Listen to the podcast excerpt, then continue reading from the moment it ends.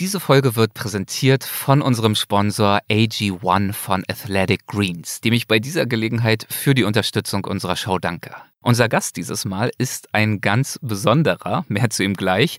Nur so viel vorab. Er saß jahrelang im Gefängnis, hat dort wie verrückt Sport getrieben und ist dann schließlich auch mehrfach Box-Champion der kalifornischen Gefängnisligen geworden. Mittlerweile ist er Ende 70 und auch seit Jahrzehnten aus dem Gefängnis raus.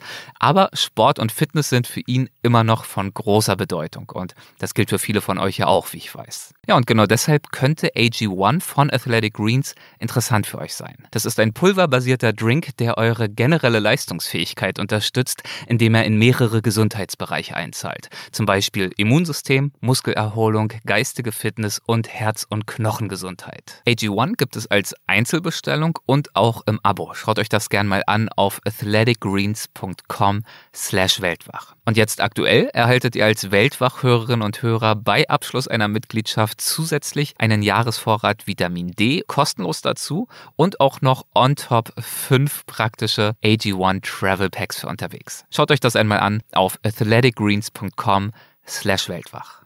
There's only two kinds of people in prison. There's predator and there's prey. You understand? That's it. So now you have to choose every morning, what am I going to be? Every situation I'm in, I want to lead better. I want people talking good about me. I don't want people talking bad about me, you know. And so, and it's not like caring what they think, it's caring what I think. Do you understand? I think I want to be a good person, you know, rather than an asshole. Mit offenen Augen ins Abenteuer. Das ist der Weltwach-Podcast mit Erik Lorenz. Dieses Mal bei Weltwach kein Bergsteiger, kein Radfahrer, kein Wüstenfotograf, sondern Hollywoods wohl berühmtester und beliebtester Bösewicht. Danny Trejo wurde erschossen, erstochen, enthauptet, er wurde in die Luft gejagt, er hängt von einem Aufzug platt gemacht und er verlor sein Leben auf einige noch deutlich weniger appetitliche Weisen, die ich hier mal lieber unerwähnt lasse. Er ist schon seit Jahren Rekordhalter als der weltweit meist getötete Schauspieler und er baut seine Führung stetig weiter aus. Das kommt wohl davon, wenn man immer nur den Schurken spielt, schätze ich. Äh, die überleben einfach nicht so oft. Danny hat in über 400 Filmen gespielt, in Blockbustern wie Machete, Desperado, Heat, From Dusk Till Dawn, Con Air und Spy Kids, aber auch in zahlreichen B-Movies und Serien wie Breaking Bad, Sons of Anarchy und Modern Family. In Hollywood hat er regelrechte Legendenstatus. Er besitzt eine Taco-Restaurantkette, seine eigenen Bier- und Kaffeemarken, äh, Cafés und Donut-Shops. Und in LA, hier, wo er geboren wurde und lebt, ist er so beliebt, dass es hier sogar einen offiziellen Danny Trejo-Tag gibt. Aber diese Erfolge sind nicht der Grund, weshalb ich ihn zu Weltwach eingeladen habe. Nach hunderten Folgen Weltwach erlaube ich mir ja gelegentlich das Themenspektrum unserer Show etwas weiter zu fassen und nicht nur mit Menschen zu sprechen, die die Welt durch ganz besondere Reisen kennengelernt und womöglich ein Stück weit verstanden haben, sondern mit Menschen, deren Lebensreise aus meiner Sicht eine ganz besondere ist. Und ja, das trifft auf Danny Trejo definitiv zu. Denn er spielt nicht immer wieder nur den Bösewicht, sondern er war dieser Bösewicht. Seine frühen Jahre verlebte er auf einer kriminellen Laufbahn voller Verbrechen und Drogensucht und er saß über Jahre hinweg in sämtlichen Gefängnissen Kaliforniens ein. Schließlich fand er dann aber jedoch zu sich, er bekämpfte seine Dämonen und erntete nach seiner Freilassung in Hollywood unerwarteten Ruhm als, ja, ich habe es ja schon erzählt, als Bad Boy Leinwanddarsteller mit einem Herzen aus Gold. Mittlerweile arbeitet er seit Jahrzehnten nicht nur als Schauspieler, sondern auch als Drogenberater. Und äh, hier in Los Angeles ist er für seine Arbeit im Bereich Sucht und Rehabilitation genauso bekannt wie für seine Schauspielerei. Etliche Freunde aus LA haben mir, als ich erwähnte, dass Danny bei uns zu Gast sein würde, gesagt, Danny Trejo, wow, der ist cool, der war früher oft bei uns in der Schule und hat Reden gehalten, in denen er uns äh, vor Drogen und Kriminalität gewarnt hat. In der Nachbarschaft seiner Kindheit zum Beispiel, seiner Kindheit und Jugend, die er einst mit bewaffneten Raubüberfällen und schierer Gewalt terrorisiert hat, schmücken mittlerweile, ich habe sie selbst gesehen, Wandgemälde seines Gesichts die Fassaden ganzer Gebäude, weil die Menschen eben so stolz darauf sind, dass er einer von ihnen ist. Es ist wirklich die ultimative Reise vom Gangster zum Filmstar. Eine Geschichte über einen Menschen, der sich selbst und sein Schicksal ändert. Ja, und von alledem erzählt er, der mittlerweile 78 Jahre alt ist, schonungslos offen in seiner Autobiografie Trejo, My Life of Crime, Redemption and Hollywood. Und kürzlich ist sie auch auf Deutsch erschienen unter dem Titel Trejo, Mein Leben, Verbrechen, Erlösung und Hollywood. Erschienen ist das Buch im Verlag Heine Hardcore von Penguin Random House und äh, ich kann euch das Buch wirklich sehr ans Herz legen. Ja, und natürlich werden wir über vieles von dem, was ich euch jetzt hier gerade schon erzählt habe, auch in dieser Folge von Weltwach sprechen. Und jetzt soll es auch endlich losgehen. Sorry für die lange Vorrede. Bitteschön, viel Spaß. I fought to win. I took a sick pleasure in it. I respected people who showed me respect. But if they didn't, I wanted whoever fucked with me to wake up years in the future when they were old, walking with a cane, to look at themselves in the mirror, see that deep, ugly scar, and remember the huge mistake they made one afternoon long ago when they fucked with Danny Trejo. Well, and uh, on that light note, uh, welcome to our show, Danny. And thank you. Thank you so much for making the time for this. This, uh, what you just read, is an excerpt from your book, and uh, it refers to a time in your life when you were in the 10th grade. Um, it was quite a busy year for you. You were halfway through the year, and you already had been kicked out of four schools. You were now in your fifth school and the troubles didn't stop there either. Um, a guy, this is what this text is referring to, yeah. a guy came up to you and challenged you because, if I remember correctly, you supposedly sat on his bench. Yeah. In that part of the book, you write, the whole day my rage kept growing. I was ready to introduce them to a level of violence that wasn't even on their radar. What happened next?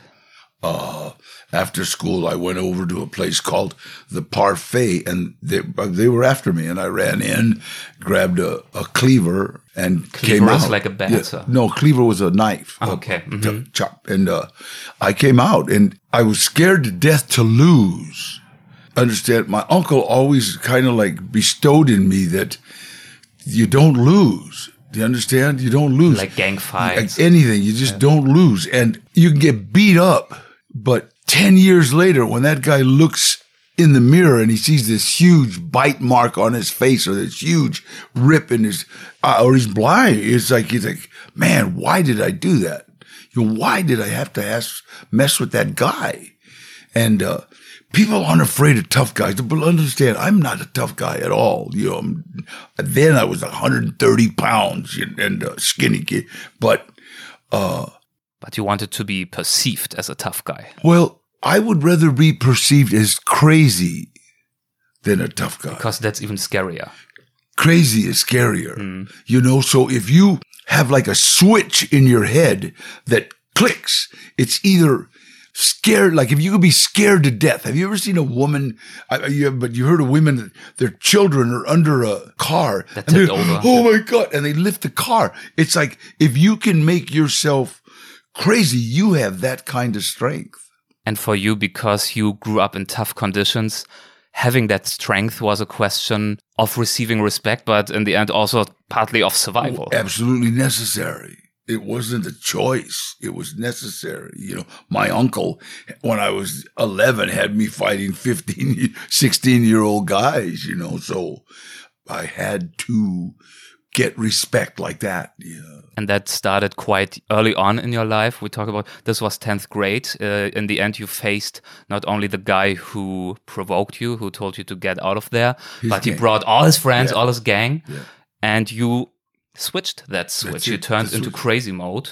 I had that meat cleaver, that cleaver, that knife, and and it's funny because now with the movies I've made, you know, I walked up to a fight and everybody backed up because now they perceive me as that guy in the movies with a machete. You know, yeah. watch out, watch out, that guy's crazy. You know, I think it's funny now. Today it's funny. Back then it was quite serious. Yeah, you had, you had this big knife. I think you even bit a piece out of his face or something. Like you really try to scare them. Where back then did this extreme readiness for violence come from? That you are ready to switch into that crazy mode and willing to do so? You know what? It's it comes from the absolute fear of looking bad. Do you understand? It's like kids in school, they get teased so much that all of a sudden they're scared to death to get teased and they wow, lash out. That's when they're dangerous, you know? And so there was always a fear of looking bad, a fear of looking like a sissy, a fear of looking weak that was put there by my uncle. My uncle, hey, they'll rape guys in jail. They're weak, you know, so. Mm. Hey, they'll, they'll torture guys. You know, so all of a sudden I had this fear and I know what it was. It was, it was deathly afraid of looking bad. So that means people could almost not joke with you. You know, they couldn't say, Hey, that's a funny shirt, you know, cause then you would see all eyes turn on you. And now what are you going to do? You're going to say something like, yeah, well, your mother gave it to me, you know, so you have to come up with something funny quickly or you look weak, yeah, yeah. slow, insecure. Was it a question of insecurity? If you are absolutely. so worried about what people think? Absolutely. Absolutely. Not so worried about what people think. I care what they think is not visible, but what they say or how they see you. And also, I believe what they do because you grew up in an environment of violence, of crime, of drugs, of fighting. So the perception of people of you had real consequences. When you're in juvenile hall, which is Jugendstrafanstalt in German, yeah. When you're in youth authority or prison, people can smell weakness. People can see weakness. People can know, you know, if somebody, some kid comes out, you know, acting really tough, it's like, uh oh, mm-hmm. he's prey. There's only two kinds of people in prison. There's predator and there's prey. You understand? That's it. So now you have to choose every morning, what am I going to be? And how do I make sure that other people get the message? Exactly. Hmm. All of this, as I have already said, started quite early on. I believe you uh, were introduced like to drugs when you were really young. My uncle gave me marijuana when I was eight years old, and then he fixed me some heroin when I was 12. And it was funny because the therapist said, well, Danny, don't you feel that was abuse? Hmm. And I thought, no, I thought it was sharing. He was, he was sharing. He must be generous. thanks, you know, gave me what he had, you know. So, and that was, my uncle was the youngest of like 11 children. Mm. So by the time he was born, my, grandma and grandma were done with kids, you know, he kind of grew up by himself. I was an only child. I was with my dad, you know, and, uh, so it's me and Gilbert really gradually, you know, my uncle, you know, got together and just, uh, became absolute buddies. They were like, he was my older brother, really. He wasn't even my uncle. And that was, you know, God, I remember we were little and we used to go fishing together. We'd walk to Hansen Dam. We'd walk to the lake and go fishing at four o'clock in the morning. And, and then he started smoking weed. Then I started smoking weed. Then everything just went south, you know. For you and for many of your family as well, I believe almost all your cousins went to Everybody, jail or prison. Everybody's right? gone to jail. Marijuana it was like a family tradition. Yeah, it was like if one person in your family starts smoking weed, pretty soon two or three or four or five will. Hmm. You know, and so we were all all my cousins were about the same age, and Gilbert was the oldest, so everybody started smoking weed. When I started fixing heroin, everybody started taking pills. And then pretty soon, it's like just we had a family of drug addicts. Drug addicts, also addiction to violence to a certain degree, yeah. to the adrenaline rush of armed robbery. You yeah. robbed stores all the time.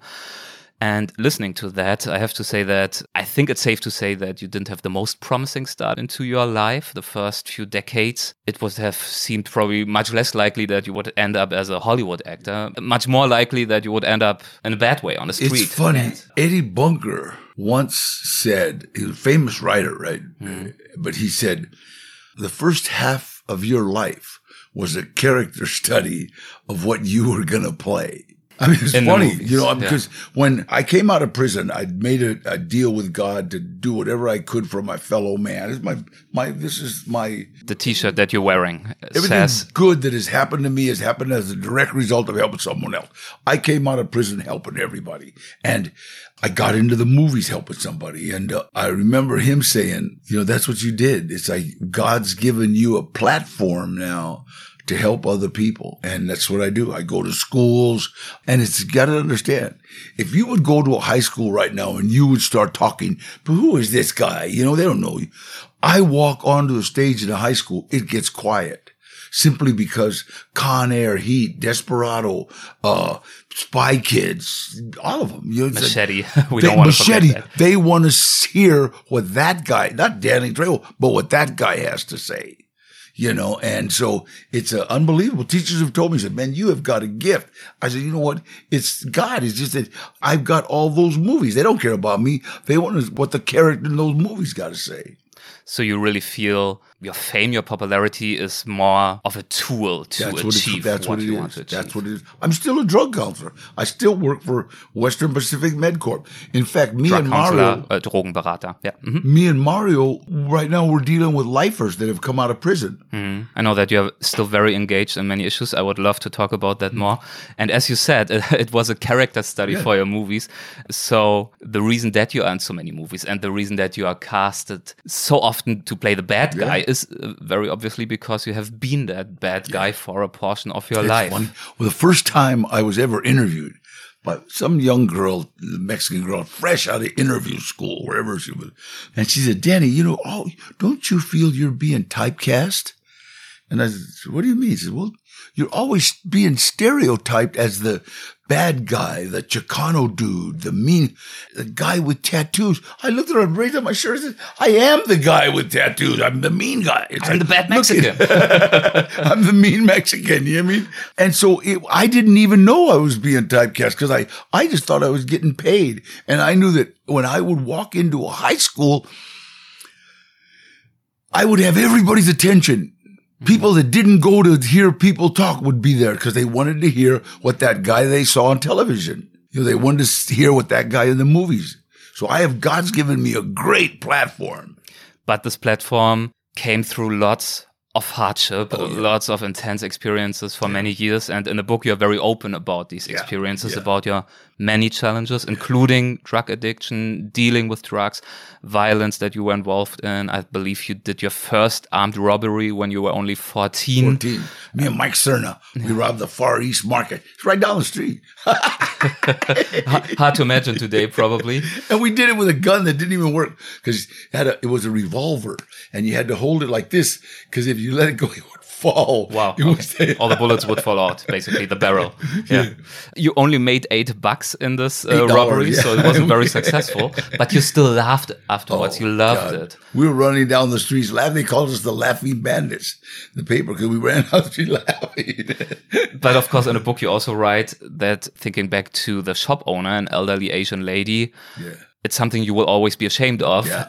bringing fear to people like that. Yeah. When you look back to that Danny Trejo, 14 years old, what do you see? What kind of person was that? I, I, I think what I've been doing now is making amends to a lot of people that, that I hurt. I couldn't go say I'm sorry. A lot of them are gone and, but that's what I'm doing. You know, I'm now with the way I'm living my life, I think I'm making amends for the people that I hurt in the past. Yeah, but this person back then, how would you describe him? What drove him to this intensity of armed robbery, of taking drugs, of looking for fights all the time? Drugs and armed robbery go together. Hmm. Armed robbery and drugs go together. Stealing and drugs go together. Every crime committed goes with drugs. You, you understand? It's like the only ones that don't are white collar crimes. Hmm. Like if I am, you know, going to embezzle money out of, but it's, usually that's greed. Drugs are the driving force for any crime. Burglary. You do burglaries because you have to support your drug habit. Very few people just are career criminals that just do crime. You know, there's, there's got to be, sake. yeah, otherwise get a job. And then, of course, the armed robbery, the adrenaline rush also thing. turns into an addiction. Well, you know what? It's real hard to, after you've done robberies, it's real hard to distinguish whether you're doing robberies to support your drug habit or drugs to support your robbery habit. Mm. You know, because robberies become addicting. The adrenaline rush, the, my uncle used to have $3,000 in his pocket and he would rob a liquor store for eighty dollars. He didn't need the money. It wasn't. Uh, Didn't need the money. It's the relevant at all. rush. Yeah. Yeah, he just needed the adrenaline. Yeah. he was used to it. He was addicted to it. So, of course, naturally, you started to get punished by law enforcement. Um, early on, I believe 12, 14 years old, you started to go to juvenile hall, Youth authority. youth camp. authority camps. For example, as part of your punishment, you had to become a firefighter, Yeah. like a kind of social service, I suppose. Um, for example, you fought massive fires in uh, Sequoia Tree National Park, which I love. It's beautiful. I've been there quite a few times. And I find it uh, very interesting with how much appreciation and affection you write about trees. Um, would you mind reading a short excerpt on this? We were nestled in the bosom of massive ancient trees, some older than the pyramids of Giza. It felt holy. We shared DNA with trees. Trees communicate with each other. They feed their saplings through their root system. They favor their own. They help other trees around them, knowing they might need that help returned later. They clean the air. There is no life without them. I never lost my love for the forest.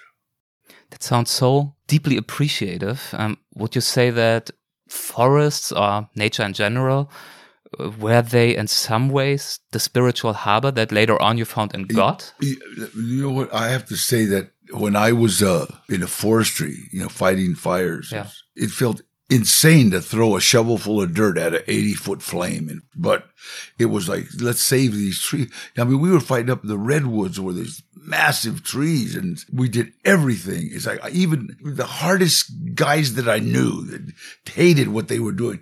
We got to save these trees. It was like almost like a link with them, you know, and, uh, It's interesting because we were guys who didn't seem to care about anything in life. Exactly, exactly. You know what? We were from the city, Most- and it's like we, we never went to, you know, the redwoods, and all of a sudden you see these monstrous trees that have been there since you know Jesus, and you think, my God, we can't let these guys burn, and and we saved a lot of them. You know, we saved a lot of them. Yeah, you write in a book, we were so proud. It might have been the first time any of us were recognized for anything other than being disappointments. Uh, we, uh, when we fought the Bel Air fire, the people from Bel Air and Brentwood and, and Beverly Hills, we were credited with saving about 60 houses and they gave us a huge party in, at the Beverly Hilton Hotel. I'll, I'll never forget that. And I remember being honored for doing a good job, you know, and uh, people would come out when we were fighting the fires, people would come out and here's some coffee and, and they'd give us coffee and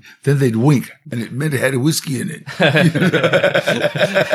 you know, they were just so proud because we would build a fire break around their house real quick. Yeah, they wanted to keep you happy, to make you protect their houses. But can you explain why you felt so motivated to save these trees? why I- did you suddenly care? As I said before, you didn't care about anything, not about other fellow students in school, not about your own freedom. You went to jail all the time.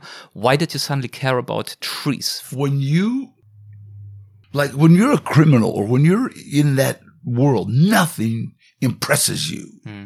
Do you understand? Nothing, you know, cause I can take anything I want, you know, so, but when you come up and you see this monster, this massive that's been there for generations, you know, for ages and, and it's like breathtaking, you know, and nothing takes your breath away. You know, all of a sudden you're like, my God, yeah, it's the first time that you've ever stood like a like a building, but this is a living building. Hmm.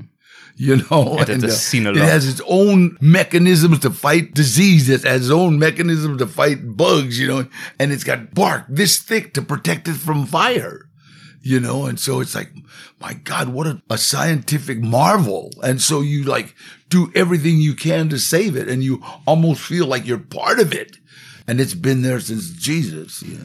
It's amazing. Nevertheless, despite these youth camps and these punishments, juvenile hall and everything, you ended up going to jail and prison later on. You have been locked up in prison, in and out for most parts between 1956 and 1969, mm-hmm. quite a long time. And these years, of course, were tough. You got into a lot of trouble, even in prison. You continued to use heroin. You dealt with drugs. You worked as a debt collector, mm-hmm. intimidating people. You witnessed a lot of violence in prison. And you like to say that a prison is the most right now place in the world. Right now, What do you mean by that? there's no future. It's right now or never. It's like, you know, uh, sometimes you could just be standing there, just doing nothing. I've seen it, reading a book, and all of a sudden, boom, some guy goes berserk and starts like stabbing people. You know, you see it on the streets now. You see it on the streets where some guy just randomly goes stabbing. That happens every other week in prison. You know, just out of just for whatever thing is going on in his mind. Might have been because he didn't get a letter, you know, and it just, he sees his wife with another man or three other men and his mind just goes berserk. So you're always in the right now. The saying, I got your back, that came from prison because when we're talking, I got your back. You are looking what happens behind and me. I'm- I'm, looking what happens behind you. We need to Oh, work together to. This is always, this is no matter who you're, I got your back on. That means to relax, you know? So it's like right now it can happen. And then it's like when you talk about the future, well, the future is right now hmm. and the future is right now and the future is right now. So the future doesn't go past right now. Yeah, yeah, yeah, the 'cause- past also doesn't really matter. You need to focus. You need to stay alert. But of course, I would imagine it leads to a high degree of anxiety and constant intensity. well, oh, How can you deal with that Okay, for it- years? The, the way you deal with it is to hide it. It's like to actually, to actually be like this, Tense. but but have your mind set to where you're like this. Okay. You- You understand? It's like like you're tense. You're you're ready for anything, but your mindset is, no, relax. You're all right. You're okay. You know. Okay. Because, but you're you're ready for anything, and it's like you never concentrate here. You're always concentrating here, like this. Your Going back and is right, always looking- against the wall. You're, out. And like I said, I got your back. You know. So it's funny in San Quentin. Every morning you would get your coffee and you would stand. Quentin up is one against of the wall. prisons, yeah. You, you stand up against the wall. You're against the wall, and you're like this. And you're talking to your friend. He's here. Blah blah blah blah blah. blah. Yeah. Yeah. Back against the wall. Just always thinking about that. Same when you get out of prison. You're you're always facing the door. You come to a restaurant. You're facing the door. You are facing the door I've right been- now. I've been, I've been out of prison 50 years. And if I go into a restaurant, I still face the door. Hmm. You know, just, it's just, it's a habit. And, uh, I think that's the, one of the habits that I will never break. You ended up actually looking at the death penalty in 1968 for participating in a prison riot with more than a thousand other uh, fellow inmates.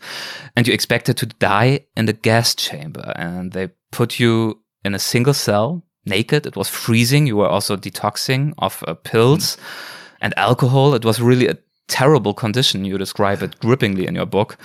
And of course, there and then in this single cell, just you and your thoughts and the cold, the shivering, the despair. Of course, you had a lot of time to think about how you ended up in that godforsaken situation. Well, Henry, uh, it was like I was fine until Henry, one of the guys that was I was with, said, "Hey, Danny, they're gonna top us. Uh, that means they're gonna kill us." And when he said that, the thought hit me. My God, wait a minute. It's a long story. People can read it in a book, but you hit a, allegedly hit a guard with a rock. Know, Nobody could prove it. Yeah. Yeah. so- So that back then meant death penalty. Yeah, the part the part that was like really strange was like everybody always told me I had a lot of potential, and now they're going to kill me. So how, where'd all that potential go? And I remember just saying to God, you know, let me die with dignity. If I gotta die, let me die with dignity. Don't let me scream and yell and piss and you know, and uh, let me die with dignity, and I'll say your name every day, and I'll do whatever I can for my fellow inmate. And I said inmate because I knew if I was going to get out of this, I was going to be in prison the rest of my life. You never even considered another option for your life. And by the grace of God, you know, I got a parole board denied the charges.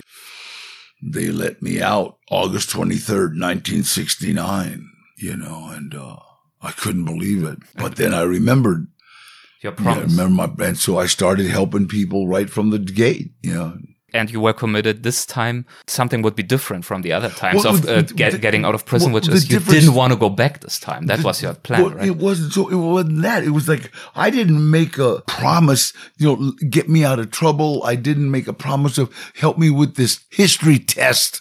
You know, I made a. Let me die with dignity.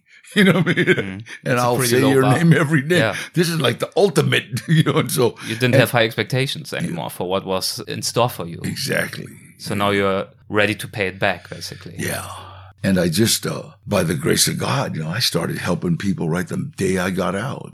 You, you write in a book on that time in your life, I quote, Every day, starting at 6 a.m., I was tracking people down on the street and in drug dens, convincing them to go into treatment, taking them to job interviews, dealing with their parole officers, going to meetings, sponsoring dudes in the program. I was busy and I loved it. In a way, the work tapped into something I'd felt when I fought fires back in juvenile hall, and even what I felt when I defended underdogs in prison. Through drug counseling, I was helping people. I was making a difference. Yeah. That sounds awesome. That sounds great. But can you explain to me how that worked step by step, consciously changing your own character? I mean, people already struggle with committing to drinking less Coca Cola or eating less uh, potato chips. How did you do that? I started going to uh, different AA meetings, Alcoholics Anonymous, Narcotics Anonymous, and I started seeing people that had changed their lives. You know, people that I knew were armed robbers, people that I knew were, you know, were bad people. And I, I heard them, Hey, let's go help this guy. Hey, this guy wants to, and we started actually me and a guy, he passed away now. His name was Richard Montoya. He had a red truck. We used to go pick up people and bring them to detox and then put them in a recovery house. But then they would say, Hey, all my clothes are in storage. So we would go in his red truck and pick up all of their clothes and all their furniture and take it and put it somewhere in back of the recovery house and cover it. And, uh, me and Bill were real good friends. And so we would bring these people and they would stay at, at this huge house up in Sylmar. It was the first recovery house here in the San Fernando Valley. And, uh, God, we had like 70, 80 people there, you know, and uh, a lot of the people are still around, you know, still clean, still sober. And that's the part that God let me play in their lives. You know, cause this is all God. It's like, it's, people say, Oh, well, you're doing so. No, I'm not. You know, I'm, I'm just doing his work. That's all. This is the way he wants us to live. He wants us to help each other. He wants us to stop and, and make sure that our neighbor has food. During the pandemic, my friends, my friends were all ex-convicts. You know, ex-convicts, and they knocking on doors. You need anything from the market during the pandemic? You need anything in the market? You, you, you know, we'll go, go for you. We'd go for the old people, you know, and I hate saying old people. I'm 78, you know, They're older people. but, but we would go and, and, you know, just buy them groceries and they would trust us with money. But I'm sure there were huge obstacles in making that change when you came out of prison to change your attitude, change how you thought, how you acted. I mean, yes, you promised it to God when you were all alone and desperate in your cell, but it's such a big change to how your life and your thinking worked previously. You have to remember, I didn't make this massive change. All I started doing was taking people's trash out at first. I was going to get the old people. Oh God, there I go again. Old people, the elderly people in my mom's neighborhood.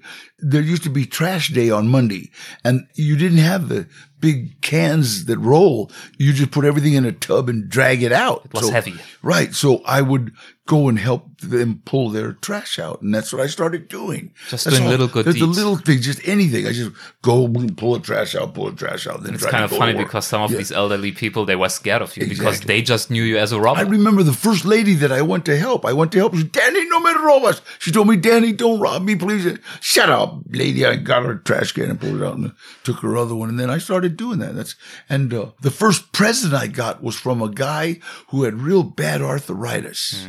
And I keep remembering him because I got arthritis in this thumb now. And he had crippling arthritis in his hands and he couldn't pull his cans out. So I would go and I'd pull his cans out for him. He gave me a fake suede double breasted blazer. I remember it. and that must have been special for you. Yeah, it sounds wow, like a, you know. like a small story Yeah. today, but to get a gift from someone out of gratitude after Right. people have been afraid of you for years and nothing else. and that that was where I learned it's like you have to do good things for other people and not expect any kind of reward. The rewards will come. Maybe not when you want them. I saved Mario Castillo. I met Mario Castillo in 1991 when Your I was friend do- and assistant. when I was doing a, a movie called Blood In, Blood Out. He was a resident in San Quentin. I was a movie. So an inmate in a prison that you Mm-hmm. shot in. Yeah. And uh, when he came out, he started working in drug abuse. Got he got doing real good. Then he he had liver cancer. He lost the, his liver, and they uh, gave him a transplant. But he lost everything. He lost his apartment, car. So I uh, I moved him in. Eight and a half years ago, he saved my son's life. You let So- him move in, you helped him, Yeah. and then he ended up saving your son's life. So yeah, that was so- the reward. It always comes back. That's why, as your T-shirt says, that Everything you're good. everything good that's ever happened to me came out of helping others. And this applies to big parts of your life, including acting. Uh, I think it's a story that is a little bit too long for now. People should read it in the book. Yeah. But just to summarize it, even your whole Hollywood career started with you wanting to help somebody on a movie set. And Exactly. then coincidentally, people looked at you, wow, this guy looks badass. We need him as an extra in the scene. And I've been I've been playing badass ever since. In fact, I did a movie with Danny Glover called Badass. that's really that's really the perfect name. And also, I mean, there's so many good anecdotes on your experiences on sets Mm. in movie sets. I just remember early on, of course, you didn't know how things worked Mm. on movie sets, and there was something called a meal penalty, Yeah, yeah. which sounds scary. Yeah. Sounds like people don't give you food anymore if you misbehave or something. And I remember a scene in the book where you are on a table, like a buffet. I was uh, taking food I was taking food home to my son. I was Because you didn't food, have much money? sandwiches just and, packing up. and it's funny. This girl comes up and says, "Oh, Danny, you have a meal penalty." I said, "Oh, this isn't all for me. I'm going to make some. I can I can put it back. I can put it back. I'm sorry. no, no, no. We didn't pay you in six hours, so we owe you 120 dollars. We, Oh, we didn't feed you in six hours. That was the problem. Yeah, Not we pay you. feed you, yeah. Yeah. Basically, they told you, Yeah. okay, you are here already the full day on set. We have this feed you within six table hours. full of food, but we didn't give you a real meal. Lunch, yeah, right. So we will pay you extra. She helped me make sandwiches, and we took a, a six pack of soda to my car. Plus extra cash. son, so yeah. you were like, God, I love this business. I It's love good." this business. Yeah. so yeah, as mentioned before, to put it very simply, you play the bad guy well in movies because um, you have been the bad guy. bad guy. Um, I'd like to flesh that out a little bit. Well, you bit. know what's funny? This Yeah. director once told me, "Okay, Danny, we're gonna kick in this door. There's a poker game. You're gonna rob the poker game." Yeah. I said, "Okay." So I kicked in the door and I put a gun in somebody's face. I told them I'd blow your head off. I knocked some girl out, and they were all stunt people, so they knew how to fall. And then the director says, "Cut, cut." He said, "Danny, where did you study?" I said, "Uh." Vaughn's, Safeway. prisons. He, Pri- he asked like acting schools. He thought acting schools, like method acting, right? it was kind of funny. yeah. you you could play armed robbery well, as we have mentioned. You you've done it before, so it wasn't really hard to imagine for you how to do it. To play these on a slightly seri- more serious note, to play these evil characters, do you tap into your past for these characters? Do you try to reconnect with your former self and the rage and hatred you used to feel? You know, a director once told me that. He said, Danny, how do you do that? I watched you. He says, you go into this zone to where you are that character. But then after when I say cut, you come out, you go play with a puppy or you go talk to your kids. I said, you know what? I don't like that character. I was that character. So it's not that hard to go back to that character, but I don't like to stay there. Some of these guys, you know, like method acting, you know, you're at lunch and you're saying, hey, pass the damn salt. They What play the- their role the whole day. Still, you know, what the hell's wrong with you? you know, I'll slap you in the mouth. it's so funny. And so I'm not a, I'm not a, I don't know how to say it. My method is real. So I don't want to be there. You know, I'm not acting when I, when they want me to do, be that character. I don't like staying there. I know what that guy can do. But is that easy for you to put that Yeah. on and off like a glove? Well, or I do you sometimes uh, feel it's taking a toll on you? It's challenging to I don't be think- that person again. I don't think it's easy. I think it's necessary. I think, yeah, I can go there, but then it's like all of a sudden I want to get out of there. I don't want to stay there. You know, that's like I said, it's like I couldn't walk around the whole day like that or I'd end up going to do a robbery. maybe, maybe. do you ever feel like, ah, God damn it, I'm I'm grateful for every role I got, but I would really love to play a good, smart, kind person with a beautiful soul. Nah. That was a quick response. It's no doubt. No you doubt. know what? It's like I'll play. It doesn't matter. I'll do. Uh, you. It's like a house painter. Mm-hmm. You know, a house painter. It's like, th- th- yeah, okay, sure, I'll do that. you know, paint it, paint it, and then I just, I just do what the director says. It's like a house painter. You have, uh, well, I want this house blue, and then the house painter, no, uh, I think we should actually do this part red. You know, wait a minute, you're paying me, so I'll do it blue. You know, It's a job. that's it. It's That's work. It. It's a job. That's a job. And my job is to, it's like, it's happened to me. We've gone to the desert and everybody's complaining about, oh, it's too hot. Let's take a break. It's too hot. I mean, idiot, you knew we were coming to the desert when you thought it was going to be cold. You know what I mean? and so I remember the, there was almost a riot on this one film and the director says, well, what about you, Danny? I said, I got sunscreen. I'm, I'm fine. I'm going to get a tan. So on set, you feel you are not like an ego-driven person that makes it difficult and wants No. to get all kinds of special treatments. Eddie Bunker once said that Danny Trejo's the secret to Danny's success is that everybody that's worked with him wants to work with him again. You know, and that's that's what I want. Any situation that I'm in, I want to leave better. You know, and uh, Eddie once said, "The whole world can think you're a movie star, but you can't." And I said, why? What do you mean, Eddie? He said, well, watch, come on. So we went to where there were a movie star. Ooh. And everybody was, oh, we love you. Here, let me kiss your nuts. Oh, I love you. I love you. I love you. You know. And then he walked away. When he walked away, it was ah, that fucking ass. I hate, I'd stab that son of a bitch. They all talk bad about him. about a famous actor, and you witnessed Yeah. it on And a I said, set. wow. He says, yeah, see, it's like, hmm. it's like to his face, they'll be nice, but really the guy's a dick. You know what I mean? He wants this, he wants that, he wants this. And so, like I said, it's like every situation I'm in, I want to leave better.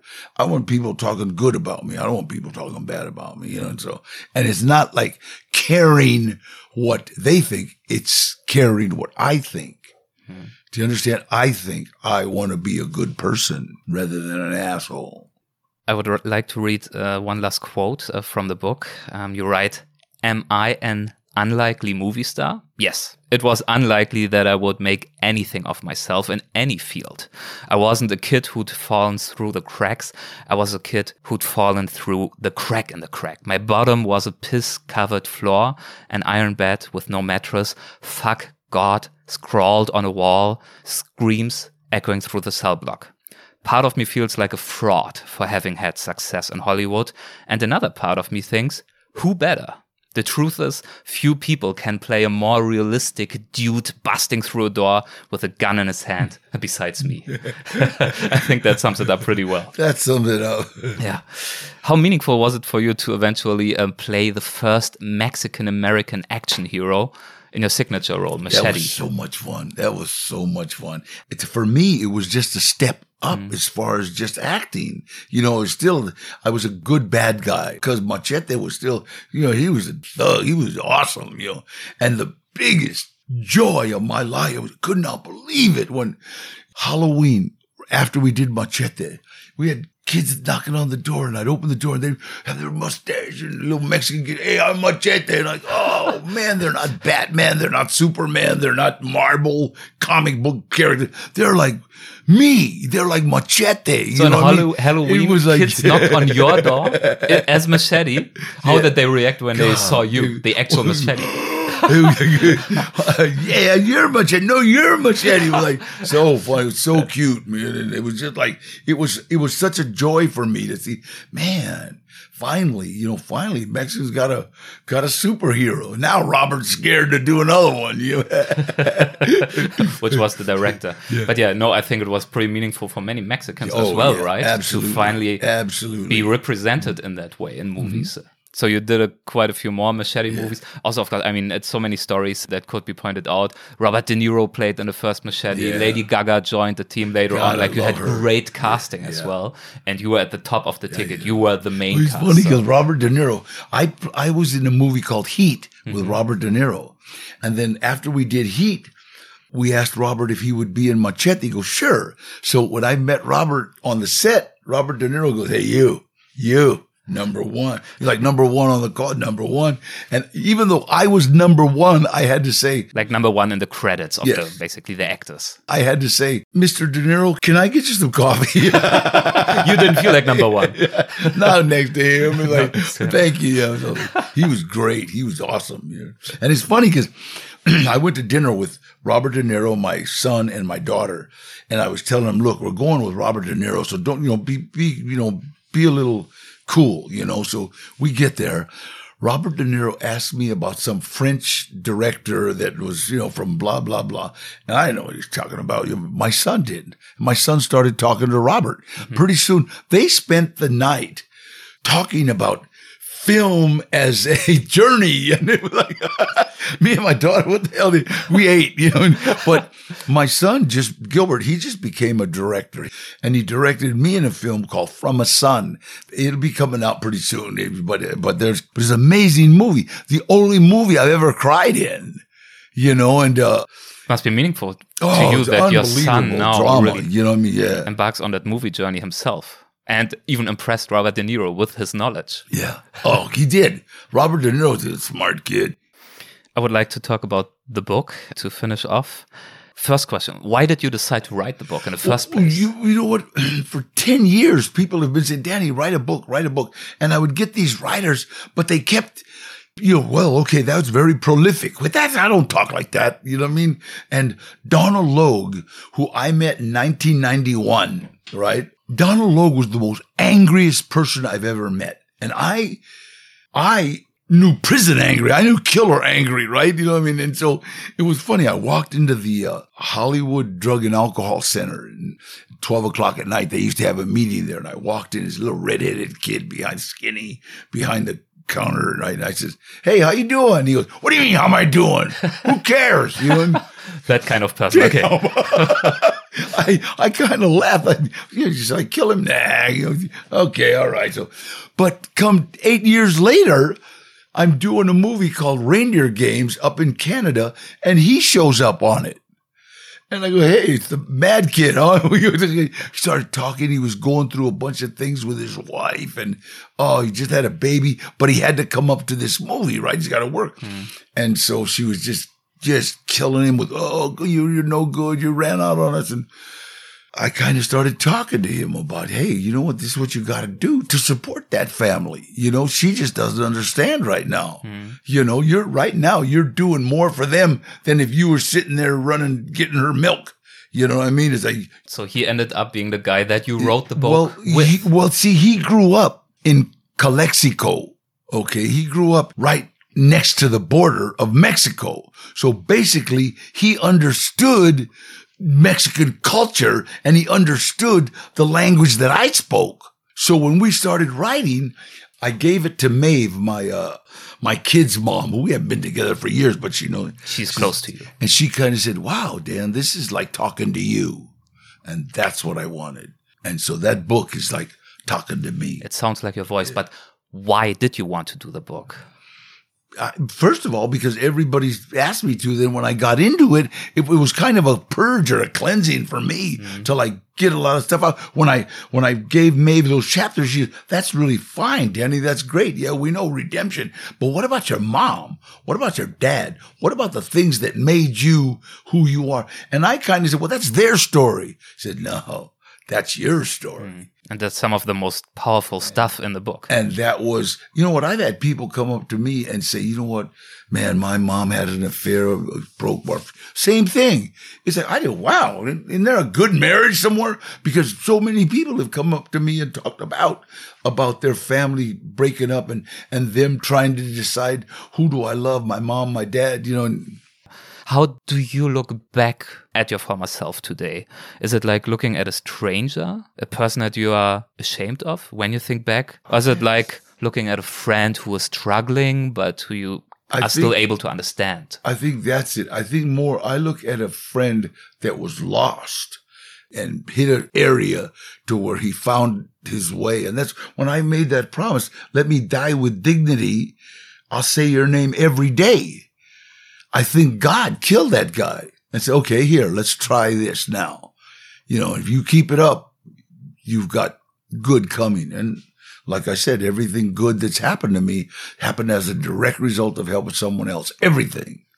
Do you still feel at all that this old Danny Trejo, this earlier Danny, is still within you? Do you still sometimes have to wrestle with that deep rage that you almost felt I- constantly all you know these decades I- ago? I think, I think he's asleep, you know, but, uh, like if you mess with my kids, I, he wake up, you know what I mean? It's like that, that part never leaves you, but he's sedated. Does it take active work for you to keep him sedated? No, no, just it is because I know where that guy can take me. That guy take me straight to prison. But it's like, uh, I, you know, he's there if you need him. But it's like I don't, I, I, I don't need him. Nobody wants to hurt me. You know what I mean? I think if somebody came at me, I think it would trigger a, a response. But now I don't need him. The subtitle of your book is My Life of Crime, Redemption, and Hollywood. What is redemption, in your opinion? Who deserves redemption?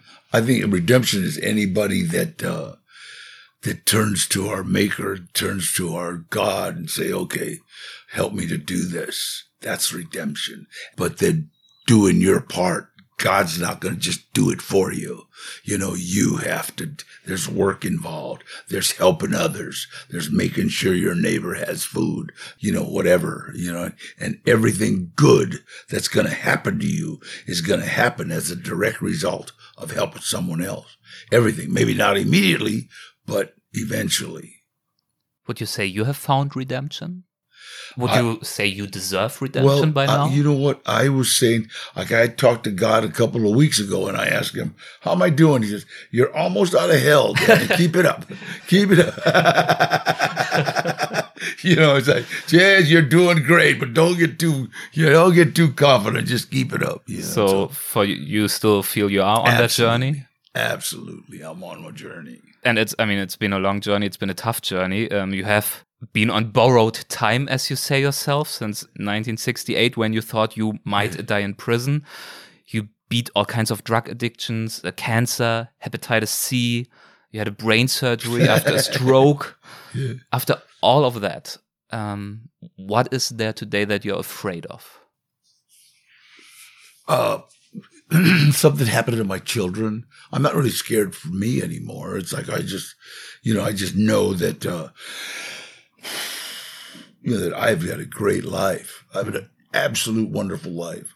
And when I was feeling sorry when I had cancer, and then I look at TV and I see kids six years old saying, "We'll give you this blanket if you, you know, send us." Help us, and St. Jude, God, it's like, Like so I work kids with all with of cancer, them. you mean, You know, so- yeah, it's like you know, I've had a great life, so take me if you want. You you said um, you're almost out of hell to, to, to speak in God's voice. Um, so there's still much more to do for you.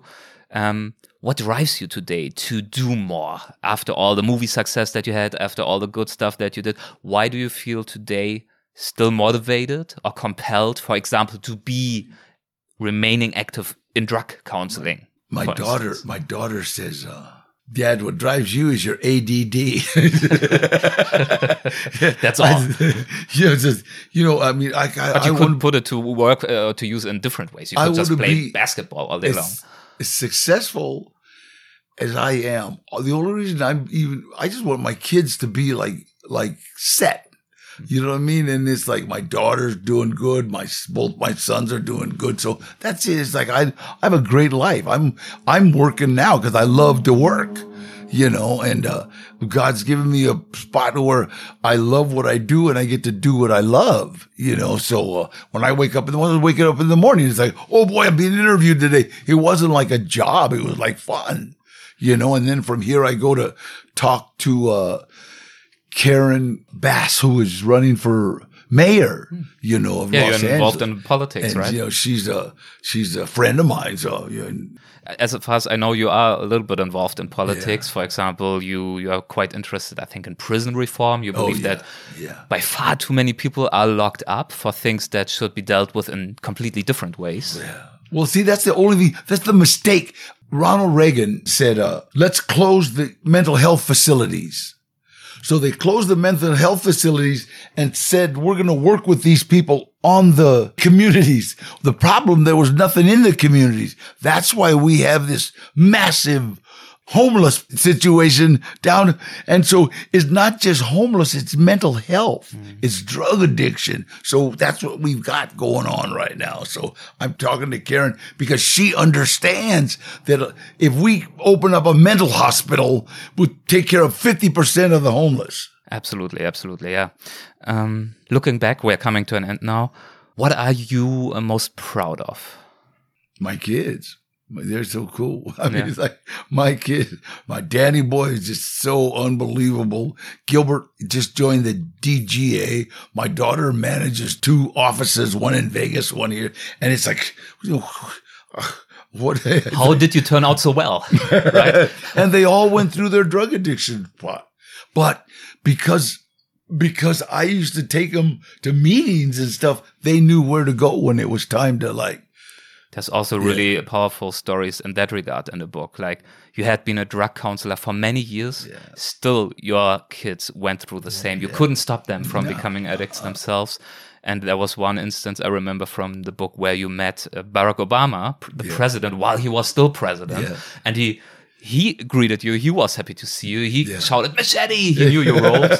you were on such a high. You were so happy, and you called Gilbert, your son, to share the joy with him and he was in a really tough spot. He was yeah. uh, terrible. He was lost in drugs, and that scene really powerfully illustrate these highs and lows yeah. that a life friend, can have. Like I said, Mario Castillo, got him to rehab. Mm, yeah, you great. know, what are you looking forward to in life?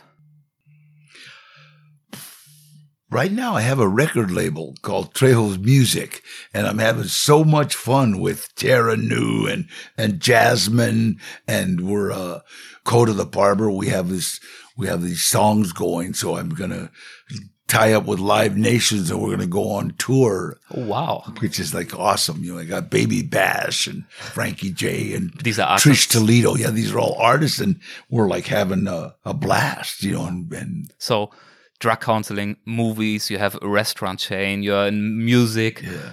You have a lot of energy left, it seems. I have like. old cars. you have cars. a lot of old cars. I saw them in your in your garage. Yeah. yeah. it's great. You are full of full of ideas, yeah. full of creativity, full of life. Yeah. So you you will keep going for a while. I suppose. I, I ain't stopping. Trejo, my life of crime, redemption in Hollywood. I'd like to end the conversation with uh, one final quote of yours. It's from a documentary that was made about your life, it goes as follows It's better to shoot for the moon and miss than aim for the gutter and make it. That's right. I think that that sums it up very well. I think you have God been in the gutter, you. but you aimed for the moon. And I don't know if you made it. Yeah. Um, to the moon, but you came pretty close. Yeah, I'm still shooting for it. shooting. Okay, keep, keep shooting. God bless. Thank you so much. Thank you. Das war Danny Trejo über sein bewegtes Leben. Und ich möchte euch in diesem Zusammenhang auch nochmal sein Buch empfehlen. Trejo, Mein Leben, Verbrechen, Erlösung und Hollywood. Erschienen ist die Autobiografie im Verlag Heine Hardcore von Penguin Random House. Und äh, der Bürgermeister von Los Angeles hat über dieses Buch gesagt, ich zitiere mal, eine Geschichte, die vom Überleben erzählt, von Macht, Wandlung und letztendlich Liebe. Nicht mal Hollywood hätte ein derart dramatisches Skript zustande gebracht, die Wiedergeburt eines Mannes, der seinen eigenen Weg im Leben ging und seine Geschichte nun endlich mit uns teilt. Zitat Ende. Ja, und wenn euch das Gespräch mit Danny gefallen hat, dann könnte ich mir vorstellen, dass ihr auch Episode 267 mögt, in der Max Cameo uns von seinem Weg erzählt, von der Welt der Gangs bis hin zu einem erfüllten Leben mit einem starken Naturbezug. Hört also gerne nochmal in diese Folge rein, wenn ihr das noch nicht getan habt. Vielen Dank fürs Zuhören, macht es gut und bis zum nächsten Mal. Ciao, ciao.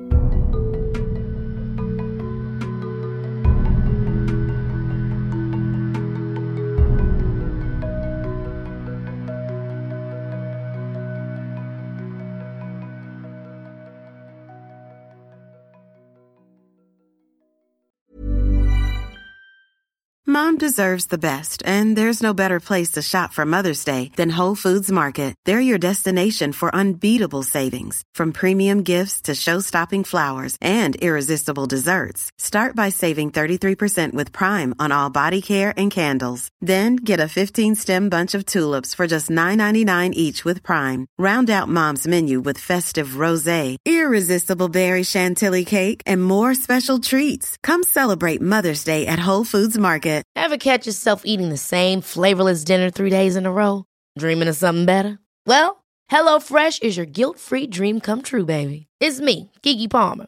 Let's wake up those taste buds with hot, juicy pecan-crusted chicken or garlic butter shrimp scampi. Mm. Hello Fresh. Stop dreaming of all the delicious possibilities and dig in at HelloFresh.com. Let's get this dinner party started.